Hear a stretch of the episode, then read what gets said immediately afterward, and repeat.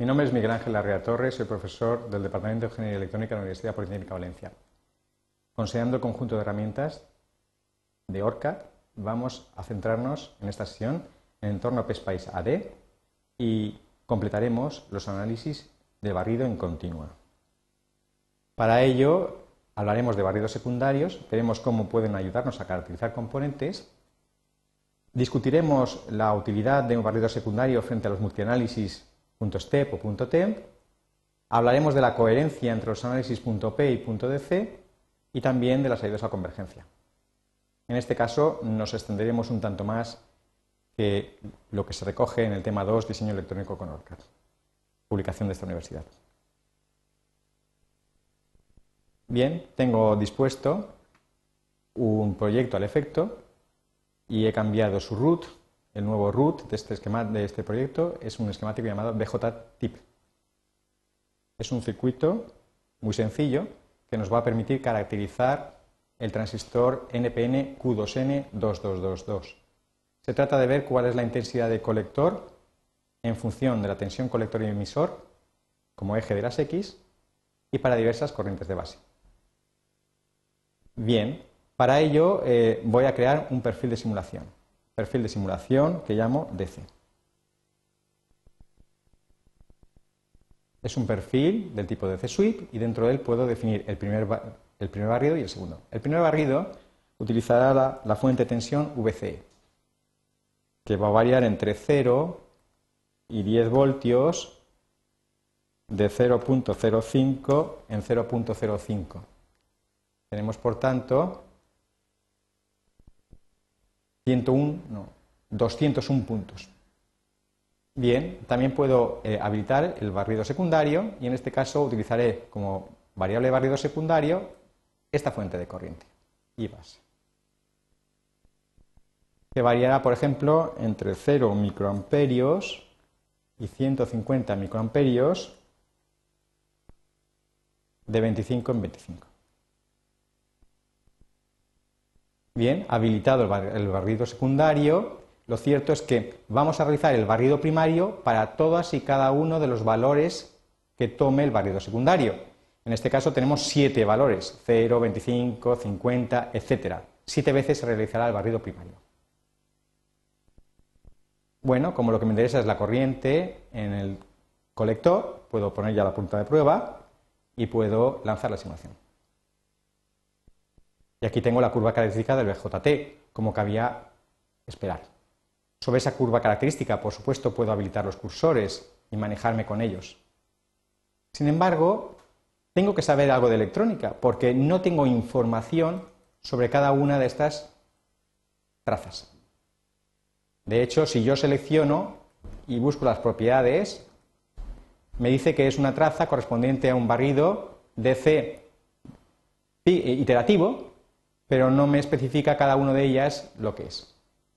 Este es el principal problema de los barridos secundarios. Por supuesto, conociendo algo de electrónica, esta es la traza correspondiente a 0, 25, 50, etc. Pero a veces eso no es cuestión. Los, barridos secundarios pueden utilizar otro tipo de variables. En, en Simulation Edit Profile yo podría definir otro tipo de barrido. Por ejemplo, podría utilizar dentro del barrido en un barrido de carácter de temperatura, por ejemplo, y tomar diversas temperaturas, por ejemplo, de 0 a 150 grados, 150 grados, de 25 en 25.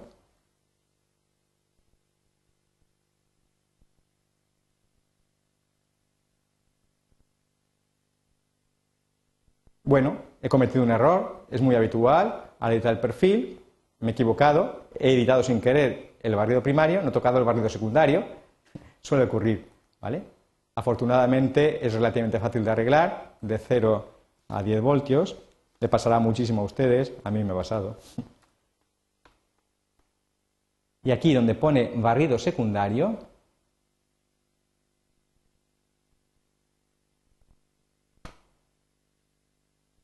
cogeremos la temperatura y haremos el barrido que he dicho antes de 0 a 150 de 25 en 25.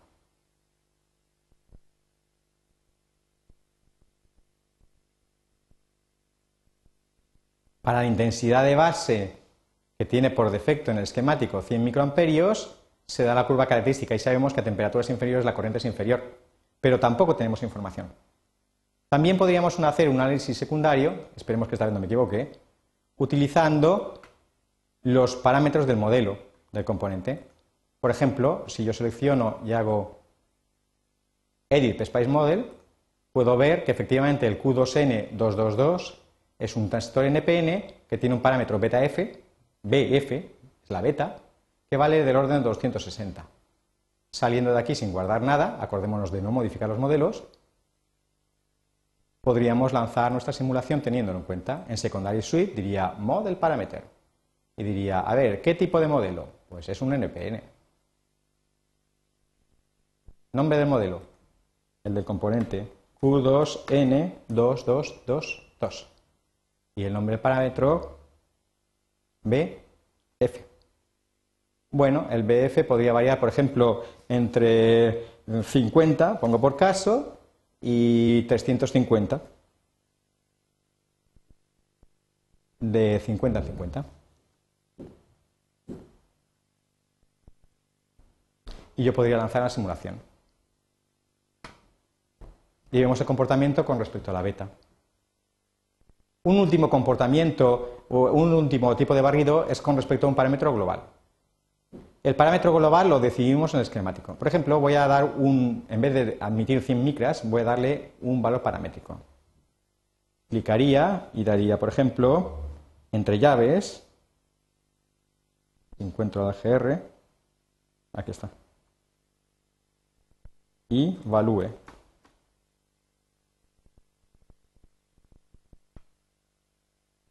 Y ahora el problema de los parámetros, así definidos, que podrían tener expresiones matemáticas, es darle un valor por defecto. Con place part me voy a la librería special, la librería special todavía no vamos a hablar de ella, es una librería de pseudocomponentes que actúan como directivas a PSPICE AD, no tienen ninguna funcionalidad electrónica, son directivas al simulador. Definíamos en, la, en param su valor por defecto.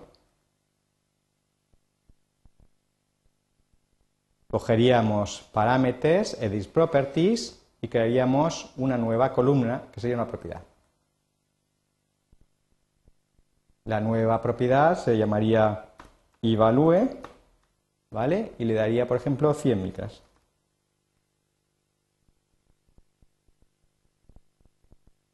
Y para que se viera en, la pantalla, en el esquemático, diría display, nombre y valor aplicaría yes y podría visualizarla. Podemos entonces lanzar la simulación. Sería tan sencillo como esto. Me iría antes a editar el perfil, clico aquí, por ejemplo, y en el secondary suite, mucho cuidado para no cometer los errores de antes, diría global parameter evalúe, afectaría todo el diseño. Y le diría de 0 a 150 micras de 25 en 25. Cuando yo ejecute, el software no me tira, vemos que efectivamente tengo un segundo análisis como el que se observa aquí. De nuevo, no puedo observar por separado a las trazas. Eso es una limitación importante. Es una limitación muy importante. Claro, existe otra opción para realizar una simulación de ese modo. Aquí, cuando edite, en vez de habilitar el secondary sweep aquí, yo puedo decir, habilitar el parametric sweep aquí abriría el global parameter y lo definiría aquí. Evalue. Entre los valores que he dicho antes, no recuerdo muy bien. 0 microamperios, 150 microamperios de 25 en 25.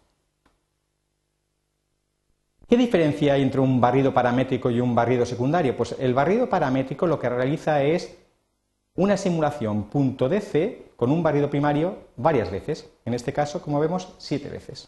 Cada una de estas veces se denomina run o sección. Yo puedo aceptar y cuando lance la simulación sea ligeramente distinta. Efectivamente, el software me avisa de para todos y cada uno de estos parámetros el resultado. Yo puedo en principio coger las secciones todas o ninguna o seleccionarlas.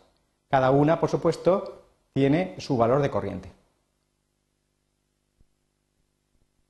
La gran ventaja que tiene este tipo de descripciones es que clicando sobre el símbolo yo sé cuál de esas runes ha sido utilizado para generar la salida. Para poder separar las trazas, porque en principio la traza ICQ1 se refería a todas ellas, tenemos el símbolo arroba. Y si yo pongo trace ad trace y pongo IC corchete Q, perdón, paréntesis Q1 arroba 3, estaré describiendo la tercera traza, que como otra cosa, como no sería de otro modo, se, ve, se vería aquí. Está la primera, la segunda, la tercera, efectivamente, ¿vale? Clicaría y me dice que es para una corriente de 50 microamperios. La tercera traza está de aquí, 50 microamperios, perdón, la tercera. La tercera contada desde aquí, ¿vale? Esta.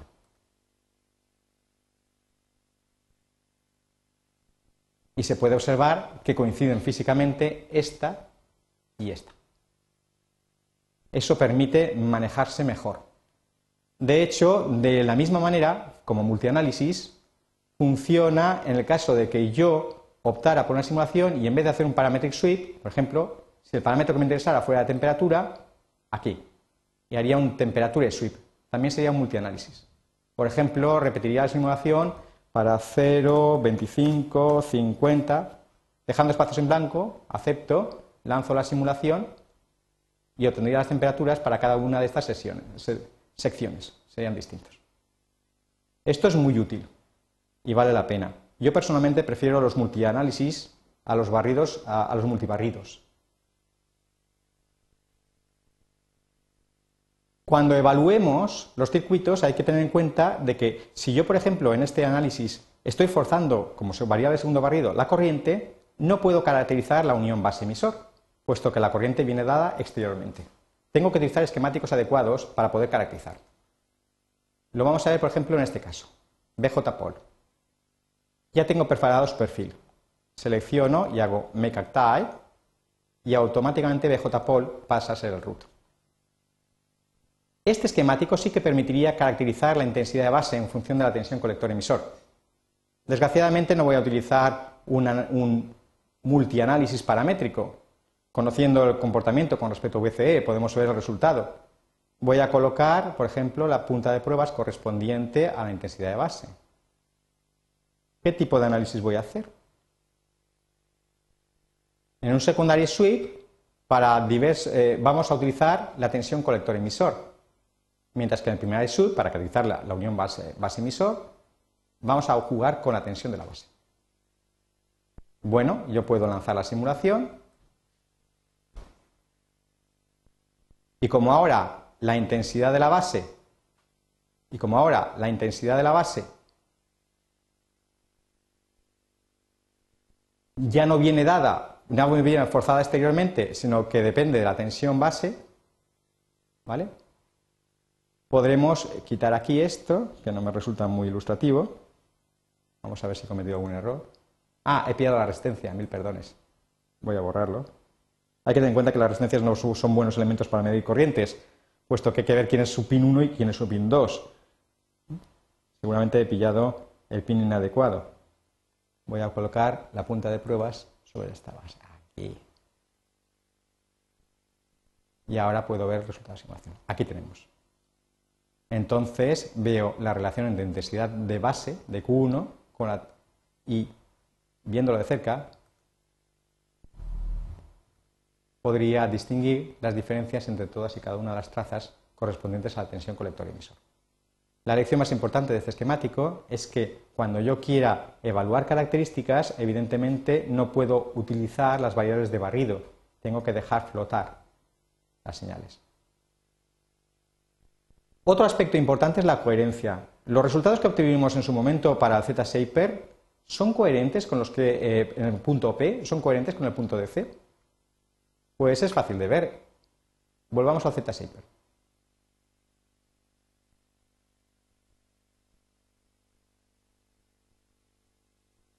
Voy a coger Z-Shaper del punto P.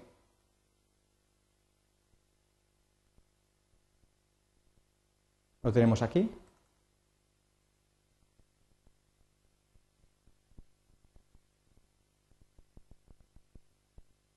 En el punto de polarización, podemos calcular la función de transferencia, por tanto su fichero output está disponible y podemos ver la ganancia.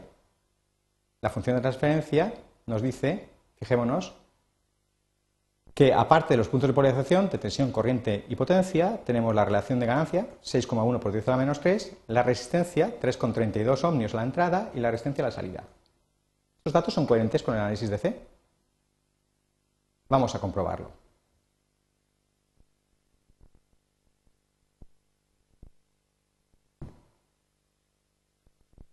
Me voy... Uy, he cerrado sin querer.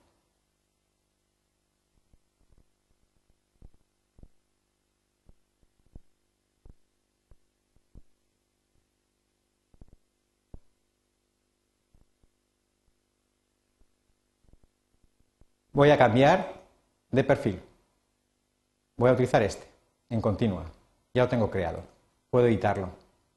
Fijémonos que es un barrido en continua, como el que habíamos realizado en otra sesión. Bien, vamos a ver si a partir de aquí vamos a ser coherentes con lo que hemos obtenido en función de transferencia y resistencia de entrada.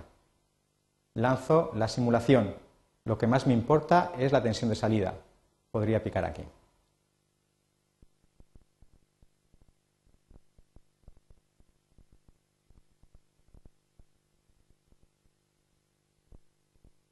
Ah, cuando he arrancado no está fuera de jerarquía, muy importante.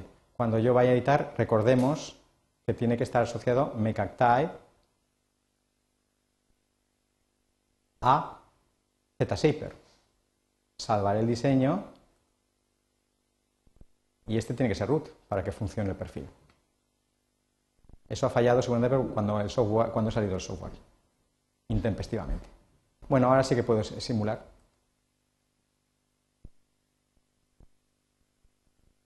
VI no me interesa demasiado. Me interesa VOT. Voy a abrir una nueva ventana, plot,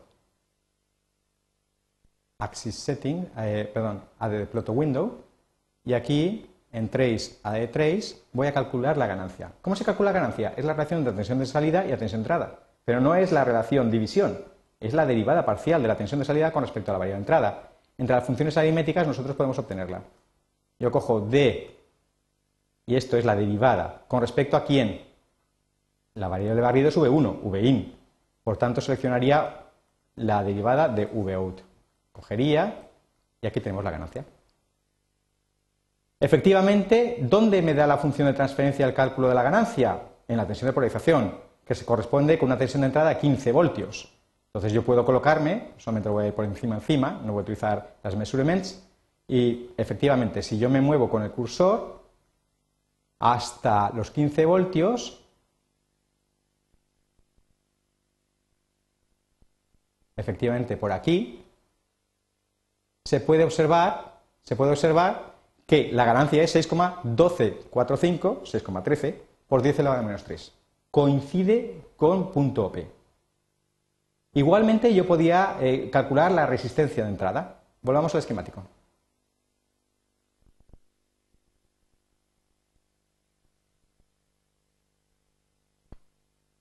¿Qué es la resistencia de entrada? es la variación de la tensión Vin con respecto a la corriente de, v, 1 Yo no puedo calcular la variación de Vin con respecto a la corriente V1, puesto que V1 es la variable de barrido, pero sí que puedo calcular la derivada de la corriente con respecto a la tensión.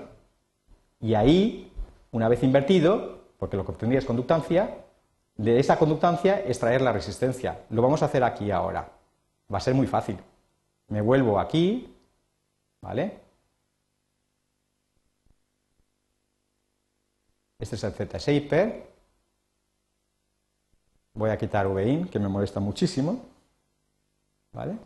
Y lo que voy a hacer es calcular con respecto a VIN. Bueno, sí, está bien. Voy a quitar también este. Pondría trace, AD trace, y cogería la corriente de V1, de V1 y V1. Esa corriente, recordamos, es entrante la fuente. ¿Vale? Y la derivaría, o sea, derivada de la corriente con respecto a la tensión. Derivada de la corriente con respecto a la tensión. La corriente es negativa porque lejos de entrar, sale. Entonces, para calcular la resistencia, esto que tenemos aquí es la conductancia, tendríamos que invertir 1 partido y cambiar de signo, puesto que la corriente se define en modo egoísta. Aquí tenemos la resistencia, la resistencia dinámica. En la función en TF, en el análisis TF, la resistencia se medía, por supuesto, en torno a los 15 voltios de polarización. Entonces, cogería 15 voltios. A ver si llego. Aquí está.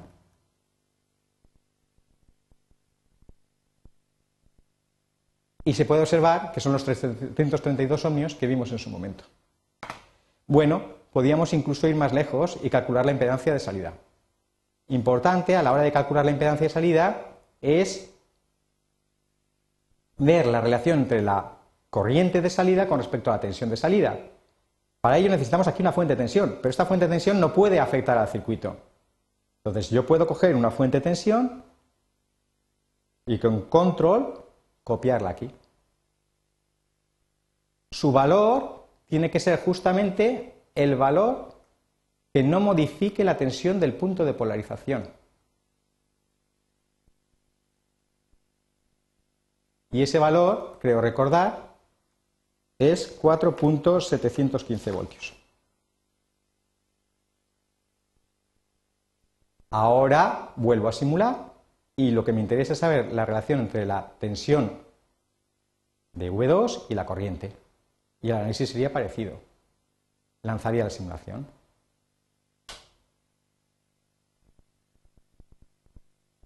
Por supuesto, mis trazas siguen apareciendo indebidamente. Aquí pondríamos en la traza en AD3 VOUT. Esta sí que es interesante, es muy significativa, puesto que estamos trabajando en torno a esa tensión de población 4.715. Aquí la tenemos, 4.715, constante. Y yo lo que voy a hacer es, eh, visto esto, ¿vale? Es representar sub trace, A de trace, derivada de IV2. Ah, perdón, perdón. Perdón. Claro, hay un error aquí. No he cambiado antes el perfil. El barrido que yo tengo que hacer es un barrido que ya no puede ser de V1. Es un barrido que afecta a V2. Este barrido V2 debe de estar en torno a la tensión de polarización. Por ejemplo, entre 3 voltios y 5 voltios con precisión aquí voy a poner 0.005 a aceptar ahora sí. Aquí vemos la tensión de salida la tensión de entrada queda fuera por supuesto y colocaría la traza de la tensión de polarización VOUT 4.715 y en torno a ese punto vamos a calcular la, resistencia de salida. Sería plot, AD de plot to window, trace, AD de trace y haría la derivada de la tensión V2. Eso me daría la conductancia derivada de la corriente con respecto a la tensión de salida, 1 partido. ¿Vale? Y aquí tenemos, bueno, habría que cambiarle signo.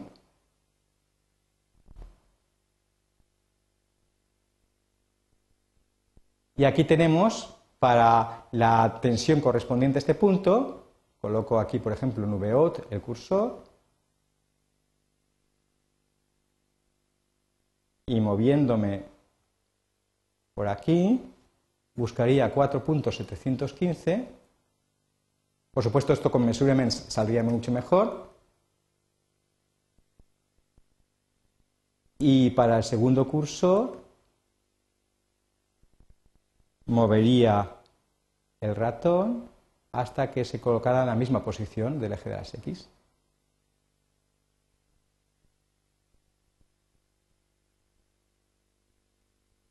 obteniendo los 2,15 ohmios que observábamos en el análisis.tf.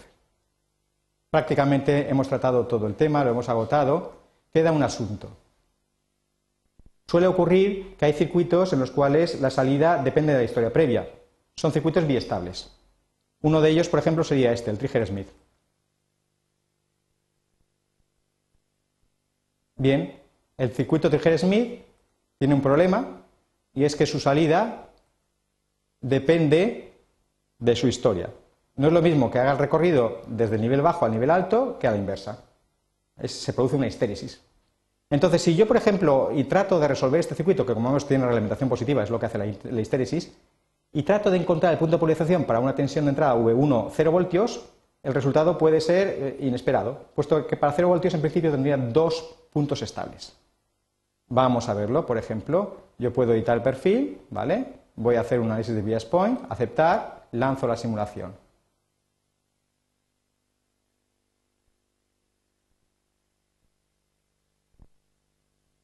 Bien, la simulación es completa, puedo ver las tensiones y sale 1,6 milivoltios. Mentira.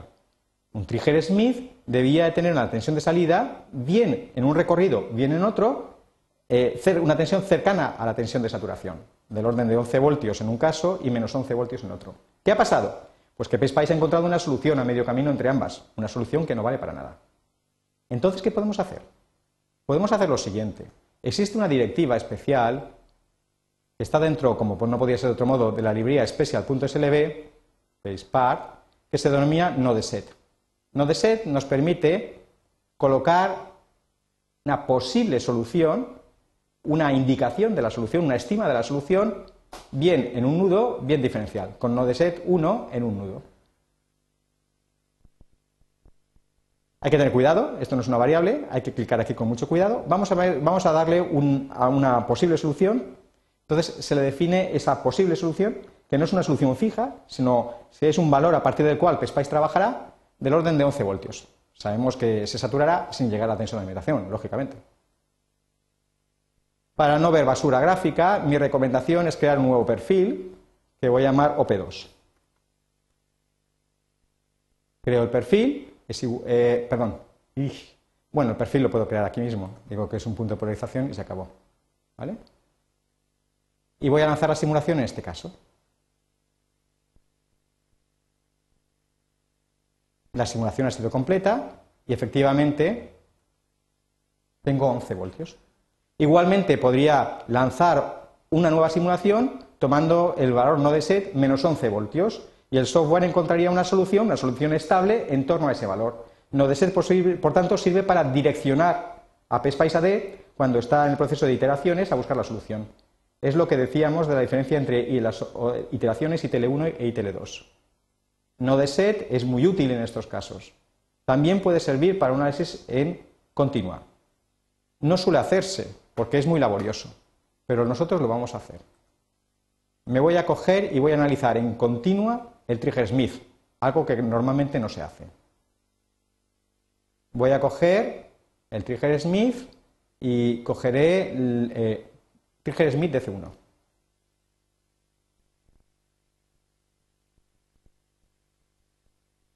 Bueno, veamos el Trigger Smith de C1. Lo que voy a hacer es un barrido y voy a partir de menos 12 voltios a 12 voltios de 0,05 en 0,05 voltios. Voy a analizar el circuito y si parto desde un valor bajo, el valor Vout debe de estar, debe de estar en menos 11 voltios. Entonces, aquí en set le voy a dar un valor menos 11.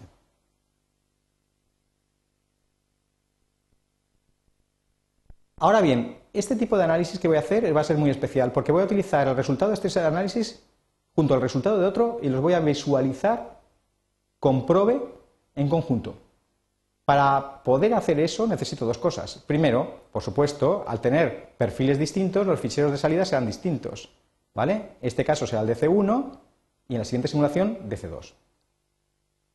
La otra cuestión es que, como voy a mezclar información, me interesa limitar los datos de la simulación a aquellos nudos que me interesan, en particular al nudo out. ¿Vale? Eso se consigue aquí. En Data Collection, por ejemplo, solamente voy a considerar las tensiones en los marcadores. Así lo he preparado ya. Por tanto, voy a meter el marcador este que vimos aquí. Voy a lanzar la simulación para ver el barrido de menos 12 a más 12 voltios.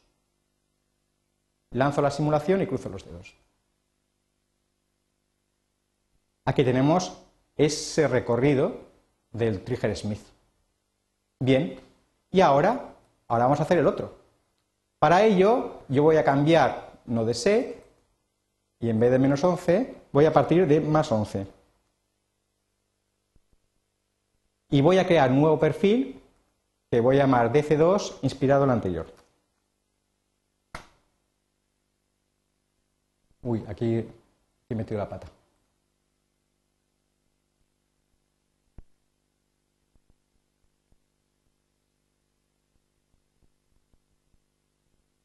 DC2 inspirado en el anterior, inherit.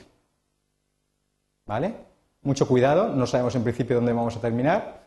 Vemos, por ejemplo, que no hemos terminado donde estaban, Polimedia, S42, S42 Files, estamos en el Trigger Smith y voy a coger el barrido, eh, voy a inspirarme en el barrido DC1.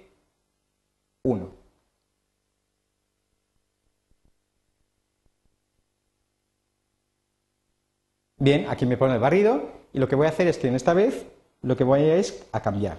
Y en vez de partir de menos 12, voy a partir de más 12.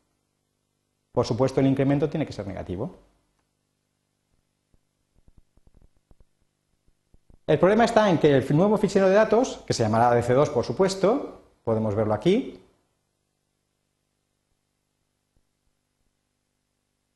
no puede machacar los resultados obtenidos en la versión anterior. Entonces yo tengo que cambiar el nombre de este nudo para tenerlo disponible. Digo OK y lanzo la simulación. Cruzo los dedos. Bueno, antes salgo por si acaso, porque lo que estoy haciendo es muy curioso.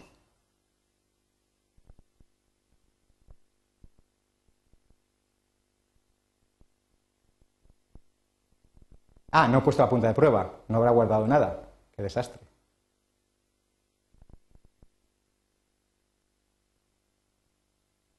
Y aquí tenemos otro recorrido. Y lo bueno es que podemos manipular ambos sin más que añadir ficheros de datos. Yo tengo ahora el dco2.dat y puedo decir append waveform.dat y cogería del dc1 el fichero dat. Me pregunta si me cargo de las secciones no consistentes, no es, no es necesario. Uy, me he equivocado.